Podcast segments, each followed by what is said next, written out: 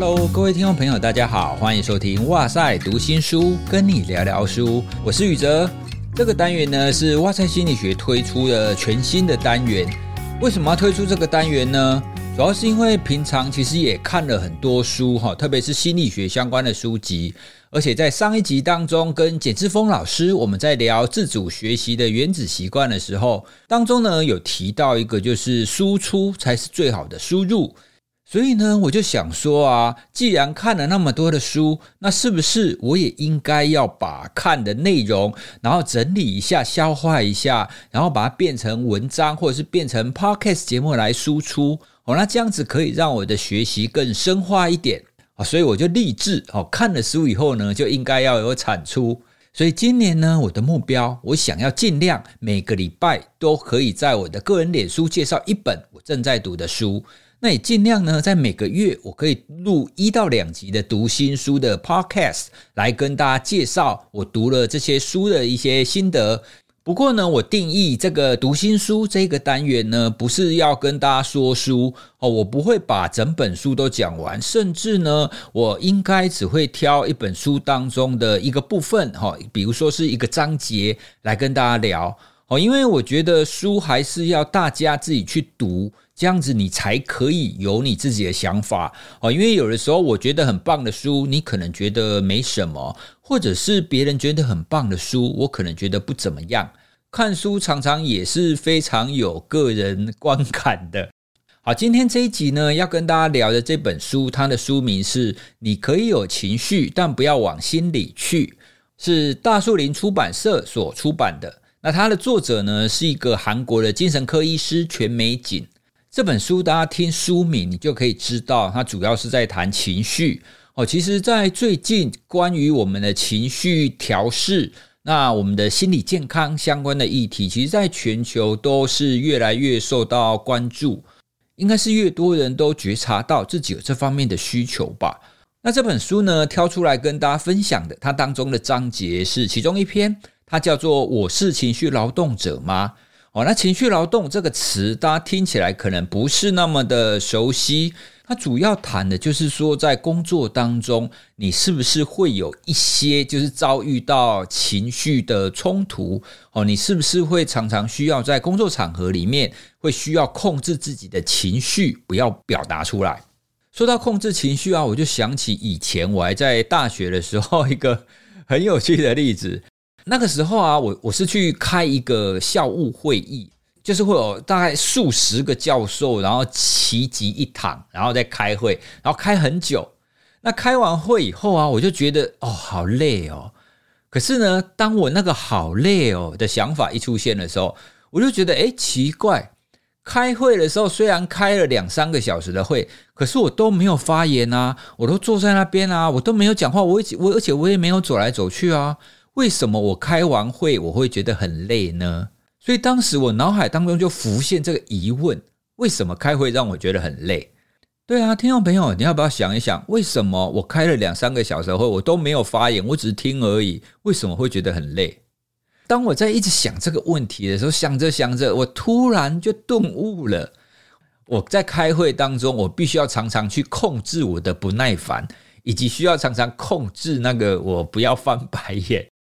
大家可以想象，就算我开会的场合是非常非常多的教授哦，大家学历都是博士级以上的哦，可是呢，你还是一定会听到有一些议题，那有一些发言者，他可能不是很清楚这个议题到底要谈什么哦，因为事前大家都会发议程嘛，然后也会发讨论的议题是什么，可是呢，在讨论的时候，你就会发现，就是有有一些人就是没有读。然后在发言又发言的很长，然后他讲的又常常会讲歪，所以你在那边听的时候，你就很想要制止他。可是我只是个小咖，所以你就没有办法制止，你就会觉得哦，很不耐烦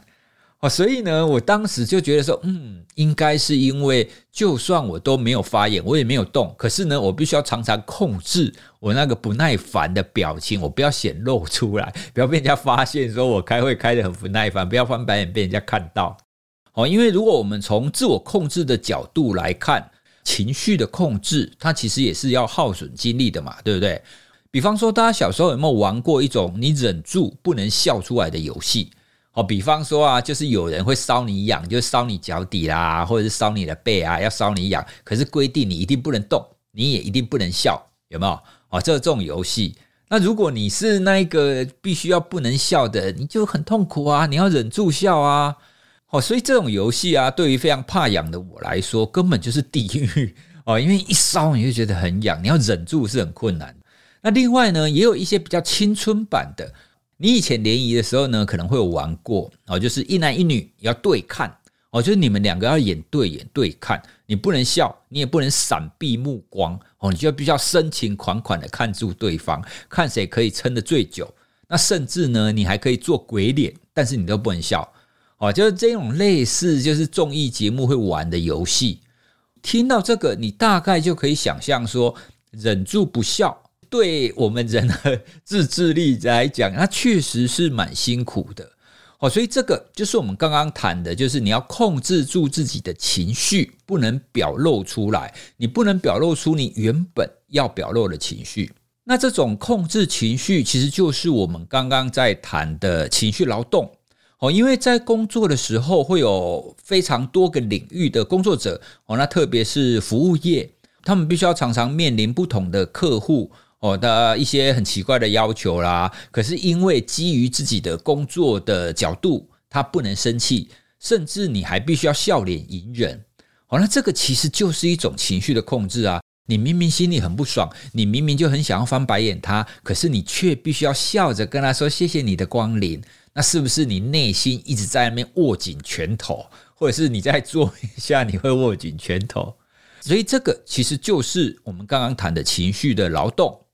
服务业其实非常的辛苦，特别是在这种心理健康上 哦，因为很多人常常会以为说，你哥都没有做什么体力的工作啊。可是事实上，我们刚刚所说的这种情绪上的劳动，对我们的内在资源，它对我们精力的消耗，其实不亚于我们这种体力上的消耗。关于这个情绪劳动，书中有讲了一句话，我觉得非常的棒哦，我念出来给大家听。情绪，它是从内在自我所发出来的信号。你如果抑制或是伪装情绪的时候，你的内在自我跟实际的自我就会分离，那会让我们觉得自己很虚假。那最终呢，会导致自我的疏失。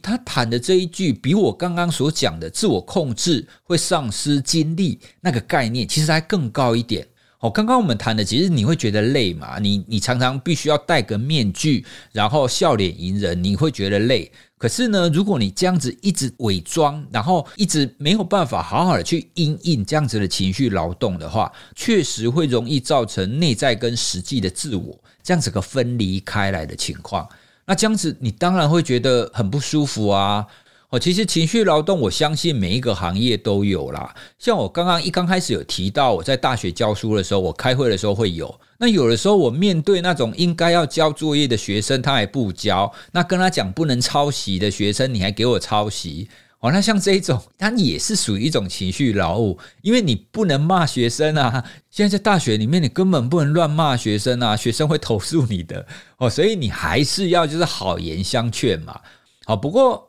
大学教授已经算还好了啦。整体来讲，我相信就是比较多情绪劳务的都会出现在服务业，必须要一线就去面临那一些客户的哦。那像是餐饮业啦，那像是空服员等等的，那这一些呢，他们每天的工作其实真的都不只是他们工作本身而已，在面对客人的时候，都会有很多的这种情绪的劳务。我上网搜寻这种奥客相关的经历的时候，我看到几个，呃，其中一个网友他应该是做手摇饮的餐饮店，他说啊，他曾经遇过有客人要求他饮料不要太冰，也不要太热，但是也不要温的奶茶。那他心里就想说啊，你不要冰又不要热又不能温，那你到底要什么样子的奶茶呢？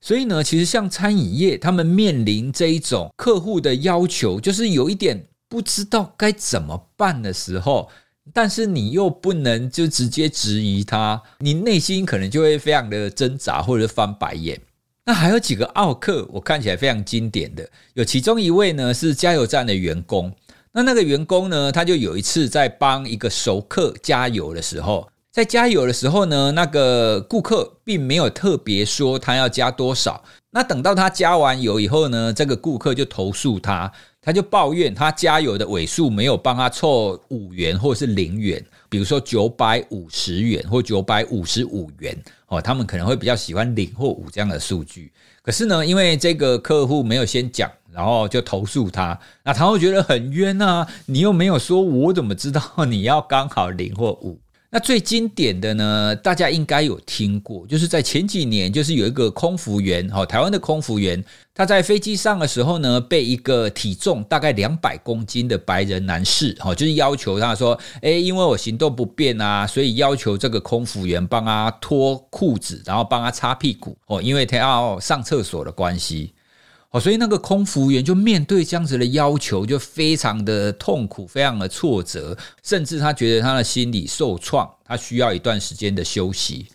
除了这些一线的以外，其实每一个工作人员，就算你是办公室的，跟主管或是跟同事相处的过程当中，其实或多或少也都会有这种情绪劳动。我也跟大家分享一个情绪劳动跟睡眠相关的例子啊，因为我自己本身是做睡眠研究的嘛。很多人可能会没有想到，其实情绪劳动会影响睡眠哦。这个研究呢，他就收集非常多的样本数，然后他去调查他们的情绪劳动的程度，跟他们另外一个指标叫工作不确定性。哦，工作不确定性指的就是这个员工觉不觉得自己在这个工作可以持续做得很久。讲简单一点，就是他会不会觉得自己只是约聘的，或是他自己是这种终身职的。哦，这就是工作不确定性的概念。然后那一个研究呢，就发现，不管是情绪劳动的程度，或者是工作不确定性的程度，只要这两个，它都会影响晚上的睡眠品质。那如果这两个加起来的话，对睡眠品质的影响又更大。所以大家就可以想象，如果是一个服务业，它是一线要面对员工的，然后它又是约聘的，哦，这就符合我们刚刚讲的，它既是情绪劳动，又是工作不确定性，哦，那它的睡眠就会明显的变得比较不好。蛮多人都不太意识到，就是白天的工作哦，他的心理压力啊，他的情绪调节的情况，其实都会跟睡眠有关系耶。那既然每一个人的工作场合都会有情绪劳动，那到底要怎么办呢？很多人可能会觉得说，那你我们不要有奥克就好啦，所以我们要教育奥克。当然，我觉得教育是要做的啦。不过呢，我认为奥克是没有办法解决的，奥克是一直会存在的一个现象。这其实源自于人们是怎么去看待他人的这个世界观。书里面在针对这一点有提到一个说法，我觉得还蛮有意思的。作者认为呢，基本上我们的社会啊，它分成两种不同的世界观，一种呢称为垂直的世界观。哦，垂直世界观的概念就是，今天我是顾客，我就是阶级比较高的；你是服务者，你阶级就是比我低。哦，所以就会有那一种服务至上，哦，就是客户至上。出钱的最大这样子的一个观念，好，所以采用这种垂直世界观的人呢，他就相对的不会去尊重那一些服务业的人，所以这种垂直世界观的，大家想象你就可以知道，其实不少哦，多多少少大家会觉得说，出钱的人当然就是比较有地位嘛。那另外一种呢，就比较是属于平行的世界观，哦，所谓平行的世界观，是我跟你。我们只是因为不同的工作，或者是我们的需求是刚好是不同属性跟不同向度的，我们并没有高低的差别。比方说，我去跟手摇饮店的店员买一杯真奶好了，我并不是因为我出钱买了这杯真奶，我的地位就比你高。甚至呢，我会觉得说，诶，你可以收这一点钱就帮我做一杯真奶，要谢谢你的提供你的服务。所以这一种就比较像是平行的世界观。顾客跟服务者两者之间并没有高低的差别，这两种世界观的人，大家就可以想象，如果他是垂直世界观的，他就明显的就比较会展现那种奥客的心态嘛。那我们有没有可能让所有的人都变成平行的世界观呢？我想是有机会增加了啦，但你要让所有的人都变成全然的平行世界观，平等的去看待各个不同工作领域的人，我想是非常困难的。哦，因为我们人内在其实就会有比较的这个心态。哦，其实比较跟阶级，这个是群居动物必然会发生的一个现象。哦，因为这是动物的天性，你一定要这么做，你才会很快的知道说，我在这个社会群体底下，我应该要扮演什么角色。哦，所以我们可以降低它的影响力，但是你很难去完全去消除它。所以这也是为什么我同意作者提到奥克是没有办法被解决的。哦，因为它基本上是一个社会群体必然会发生的一个现象。好，那既然奥克没有办法解决，那情绪劳动这样子的一个状况，我们有没有什么比较好的方法可以帮自己调试呢？我自己在读完这一篇以后啊，我会有三点想法想要跟大家分享。第一个呢，是我们要有一个好的工作环境，要有挺你的主管跟挺你的同事。当然，这一点常常不是我们自己可以控制的啦。好，比方说，如果你是一个公司里面员工，你大概也没有办法太要求你的主管。所以，第一点主要是提醒那些身为主管的人，听众朋友，如果你是主管的话，请记得要挺你的下属哦。当你面临情绪劳务的时候，你的同事跟主管提你是非常重要的。刚刚提到了空服员的例子，其实也是一样。哦，因为当时这个空服员的例子在新闻好像闹得还蛮大的，因为他被这个两百公斤的男士要求帮他擦屁股，然后他要求要请假要去看医生，可是他的公司呢就没有很明确的要去关怀这个空服员，甚至呢他要请假，他都要求说，哎，不行哦，你不能随随便便请假，你要经过劳工局评估。哦，所以呢，就是因为这样子，这个空服员就心生不满。所以这就是我们刚刚提的，当工作环境会有这样子的情绪劳动，那一旦这种情绪劳动你背后又没有提你的同事，没有提你的主管的时候，这个时候就很容易会崩溃嘛，就很容易会 burn out，工作的倦怠就会不想干了，然后就会离职。所以呢，如果你的工作是属于很常会有情绪劳动的话，尽量让你的团体。是可以互相支持的，哦，那至少我觉得主管跟同事要相挺，这一点其实真的是非常重要的。第二个呢，就不要把工作跟自己画上等号，因为很多一线的员工啊，他常常有的时候被骂，会面临很多奥客，那久了以后呢，他可能也会觉得连他自己个人的价值也降低了。可是其实我们应该要把工作跟我们个人一定程度的你要切割开来。哦，之所以你会面临这些情绪的劳动，之所以会被这些奥客这样子嫌东嫌西的，并不是因为你的关系，而是因为这个工作的性质的关系。哦，并不是因为你不好，而是这个工作性质必须要去面临这样子的一个情绪劳务。哦，所以一定程度的，我们需要把工作跟我们个人切割开来。第三个呢，就是我们是不是也可以找到我们工作当中的意义感？我想所有的工作都会有好的一面跟不好的一面，可是呢，看你怎么去看待你的工作，就会形成你自己是不是认为这个工作有意义感。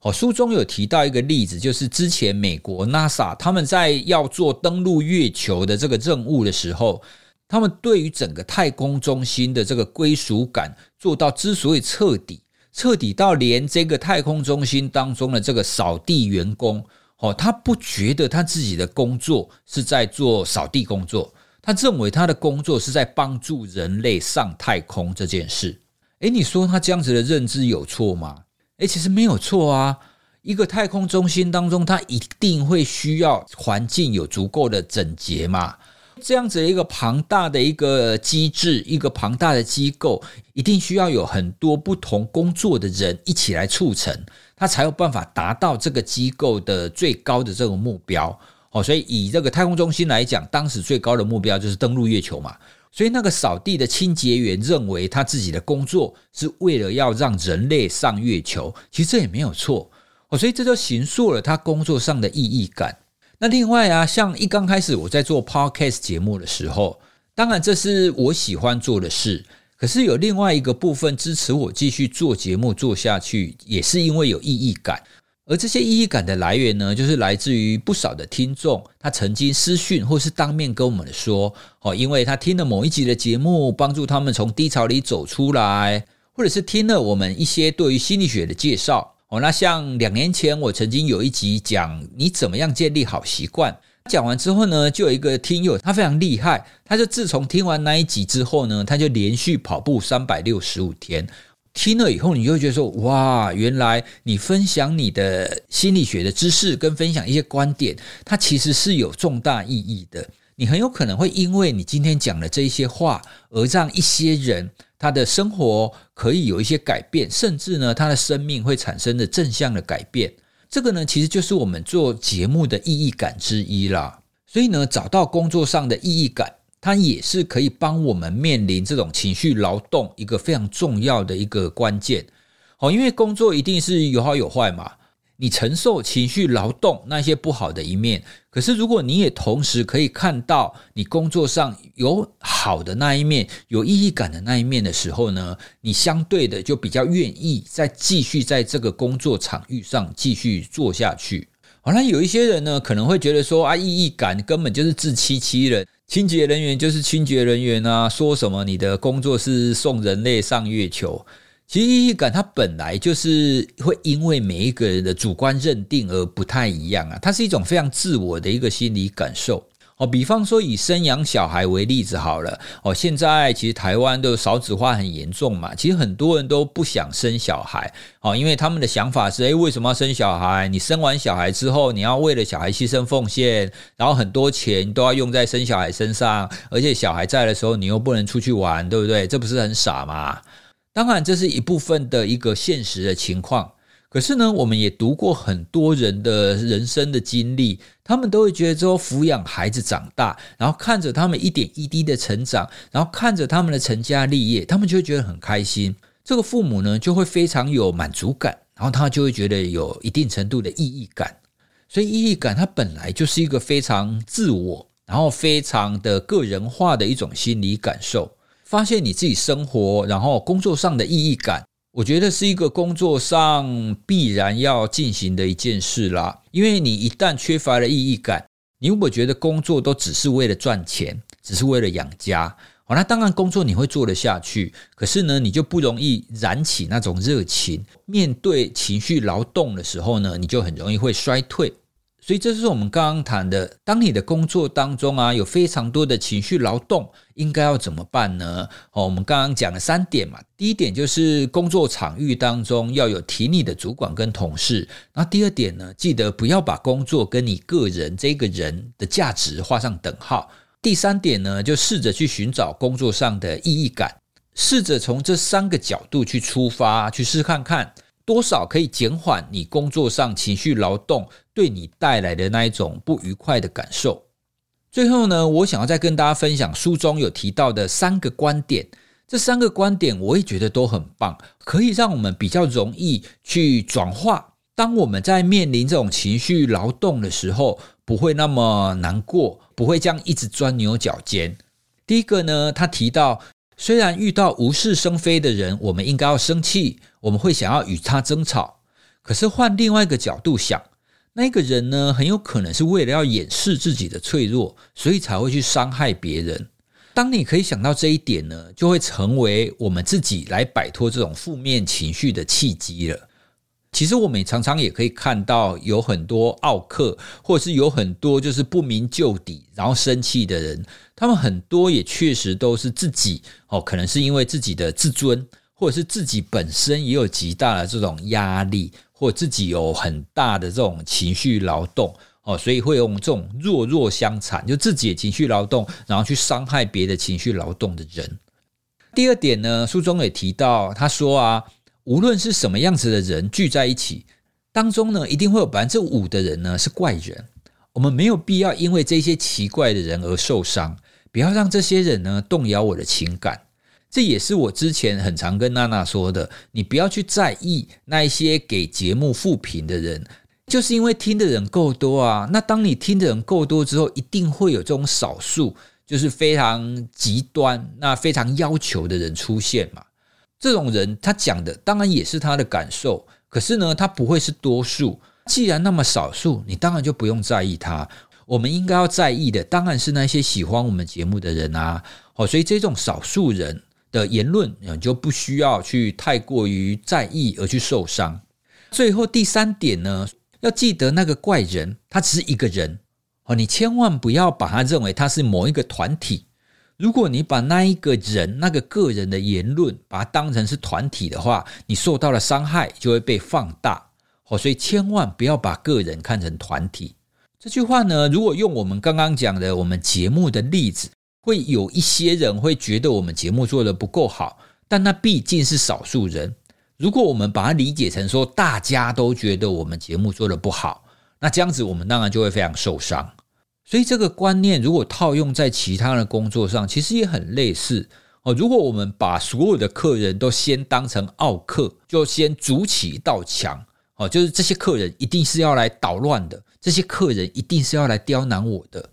那这样子你就让持续这样子跟住，那你的情绪劳动呢，你反而会更大，敌我分明的这种心态，你就觉得说，怎么这些客人都不满意我，我永远都没有办法达到大家的要求。哦，所以不要把那一些奇怪刁难的人，哦，看成是一个团体。哦，他只不过可能是非常少数的人而已。当你有这样子的观念的时候呢，你就不会把这样子的一个情绪劳动把它看得太在意，那你也比较容易去把它消化掉哦。所以我觉得情绪劳动这个议题，它真的是我们现代人每一个人都和都会很需要的哦，因为我们现在面临到其他人的机会实在是太大了吧。哦，在工作上，你一定会面临主管，然后同事跟顾客。包括在家庭的时候，其实你也会有情绪劳动啊，好像是育儿，育儿基本上也是一种情绪劳动啊。好像婴儿一直哭，可是你又不能对婴儿生气，因为他们不懂这个概念，也是一种我们刚刚谈到的这种情绪劳动。你必须要克制你自己，不要对这个婴儿生气，而是要静下心来去发现他到底怎么了，我应该要怎么去解决这个婴儿的哭泣，怎么去找到他的需求。所以呢，育儿它其实也是一种情绪劳动哦。所以，当我们可以更了解一点哦，知道什么是情绪劳动，那我们应该要怎么去看待它的时候呢？你在生活当中，你就比较不容易去累积那一些压力，你就比较不会觉得说哦，我在工作上也痛苦，回家要照顾小孩也痛苦，跟伴侣互动也很痛苦。所以这些呢，都是有赖于我们自己。怎么样调整我们自己的心态去看待外界哦，然后让自己这种内在的这个负向的情绪去把它抒发掉。